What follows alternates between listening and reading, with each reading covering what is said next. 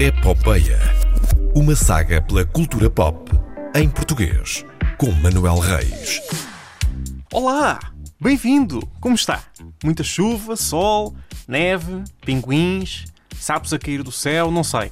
Não sei, já não, já não vou dar um passeio a sério há algumas semanas e, muito sinceramente, estou com falta de vontade de ver séries, filmes, noticiários, prós e contras. Normalmente também não tenho vontade de ver prós e contras. Adiante.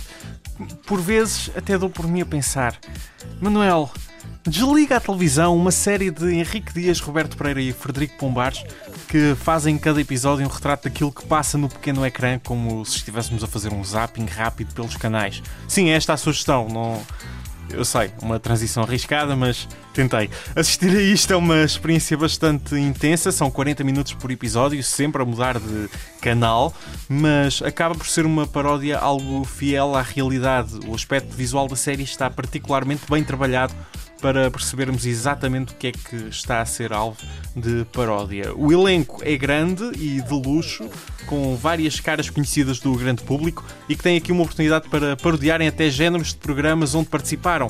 Por exemplo, na Geração Baldas, acabamos por ter uma reunião de morangos com açúcar eh, com parte do elenco das primeiras temporadas da novela torna-se especialmente divertido para quem viu isso quando passou na TV. Leia-se eu, o meu eu de 13, 14 anos, 15, vá. Sim, eu vi o Morangos com Açúcar. Adiante, se quer uma amostra rápida e intensa da televisão portuguesa, mas não só, esta é a minha sugestão para si.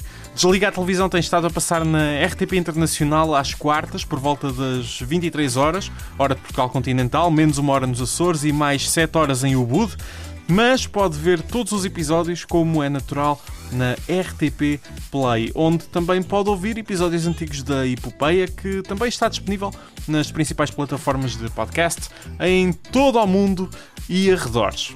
Por hoje é tudo, fique bem, se for caso disso, tenha uma boa Páscoa dentro do possível. Eu volto para a semana com mais uma sugestão.